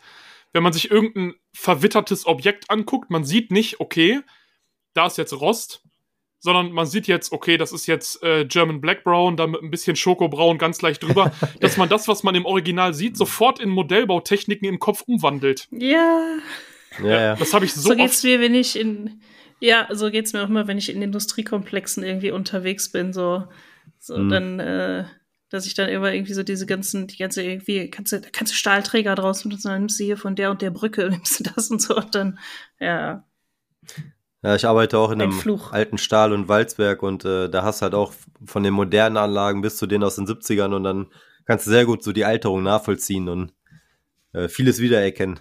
Ja, ich, ich arbeite tatsächlich auch in der Stahlindustrie. Ah, guck. Und äh, wenn man sich dann auch gerade die älteren Maschinen halt anguckt oder auch die, die Stahlblöcke im Allgemeinen, wenn die dann so leicht anfangen zu rosten, so einen leichten Rostschlier drauf haben, mit diesem bläulich-gräulichen äh, Zunderschicht da oben drauf, und man guckt sich das an und denkt sich, hm, wenn ich das so und so mache, dann könnte ich das so und so. Und dann steht man davor, während der Arbeit ist so komplett in seinem eigenen Kopf versunken, bis dann irgendwann dann der Kollege anstupst und sagt, sag mal, wo bist du eigentlich gerade im, im Kopf? So, das äh, erwische ich mich ganz oft bei. Das ist einfach Ja. so. Vielleicht seid ihr ja sogar noch Kollegen im gleichen Werk, das wäre es ja noch. Ich weiß gar nicht. Kommst du äh, Krefelder Raum irgendwie sowas? Nee, nee, ganz, ganz andere Ecke. Gummersbach. Okay. Ah, okay, okay. Ja, dann bist du ja Kollege vom Daniel fast. Naja. Grob, Zumindest lokal. grob die Ja, Richtung, ja. Ja, schön. Äh, hat mich gefreut, dass ihr da wart. Ja. Ich äh, glaube, also Nils und ich haben viel äh, gelernt von euch. Es war ein sehr guter Austausch, fand ich. Vor allem auch, äh, Sepp, mit deinen Alterungen. Ich werde mir jetzt das Garn nehmen und Leitungen umwickeln. nee, also das will ich auf jeden Fall sehen. Hast du das auf YouTube? Ja, ja, ist auf YouTube. natürlich. Ja, das, das muss ich mir auf jeden Fall mal Ja. angucken. Wünsche ich dir schon viel Spaß. Ja, Ich fand es auch sehr interessant. Also ich, da, außer die Märklin-Bahn aus der Kindheit hat man ja auch nicht mehr so viel mit Modellbahn zu tun. Ich war sehr gespannt auf heute und es hat äh, sehr viel Spaß gemacht. Kann ich nur zurückgeben. Ja, ich fand's Genau, ich fand es auch eine schöne Plauderrunde. Sehr entspannt, sehr, sehr vielseitig und sehr weitreichend. Wir haben ja Mhm. doch ziemlich große Bögen so geschlagen. Mhm. Äh, Finde ich auch auf jeden Fall cool. Und ja, vor allen Dingen, dass, ähm, dass wir ja immer so sagen, dieses über den Tellerrand gucken, ne? Ja. dass es doch schon Anknüpfungspunkte gibt, aber eben auch so, was so jeder so für sich hat, wo man aber auch mal schauen kann, ob man das nicht für sich übernehmen kann. Ne? Ja. wie, wie lang man jetzt, obwohl man aus ganz anderen Bereichen irgendwie kommt, wie lang man sich dann doch über das Hobby unterhalten kann. Und das bei leeren Blättern vorher, ne? Und bei leeren Blättern. Und wir haben, wir haben ja in vielerlei Hinsicht haben wir schon äh, uns etwas kürzer gefasst. Man kann ja noch viel Hm. weiter ausschweifen. Ja, das hat sich gelohnt auf jeden Fall. Definitiv, definitiv. Ja, schön. Herzlichen Dank, dass ihr uns ausgewählt habt, dass wir dabei sein konnten. Da. ja, sehr gerne. Wir hatten ja uns schon länger vorgenommen und wurden ja öfters mal gefragt, wann wir denn mal was über das Thema Bahn machen, da ja auch einige Bahner auch äh, äh, zu uns zum Podcast äh, gekommen sind. Ja, doch einige, ne? So Überraschenderweise, ja, ne? Wir, äh, war ja gar nicht, äh, wir wollten da gar nicht so reingrätschen, aber irgendwie kommen doch, der eine oder andere kommt rüber, ne? Ja, wer weiß, der, der äh, Sebastian fährt ja auch zweigleisig. Wer weiß, wie Ja, viele ja, von den ja. Bahnern auch irgendwie ein Panzer oder ein Flugzeug oder ein Schiff oder so zu Hause stehen haben. Gut möglich, ja. Viele machen ja tatsächlich auch so, die sagen, äh, Modellbau oder Modelleisenbahn ist eher sowas, was man im Herbst, Winter so macht. Mhm. Ja, wer weiß, vielleicht haben die noch ein Sommerhobby. Durchaus möglich, ja.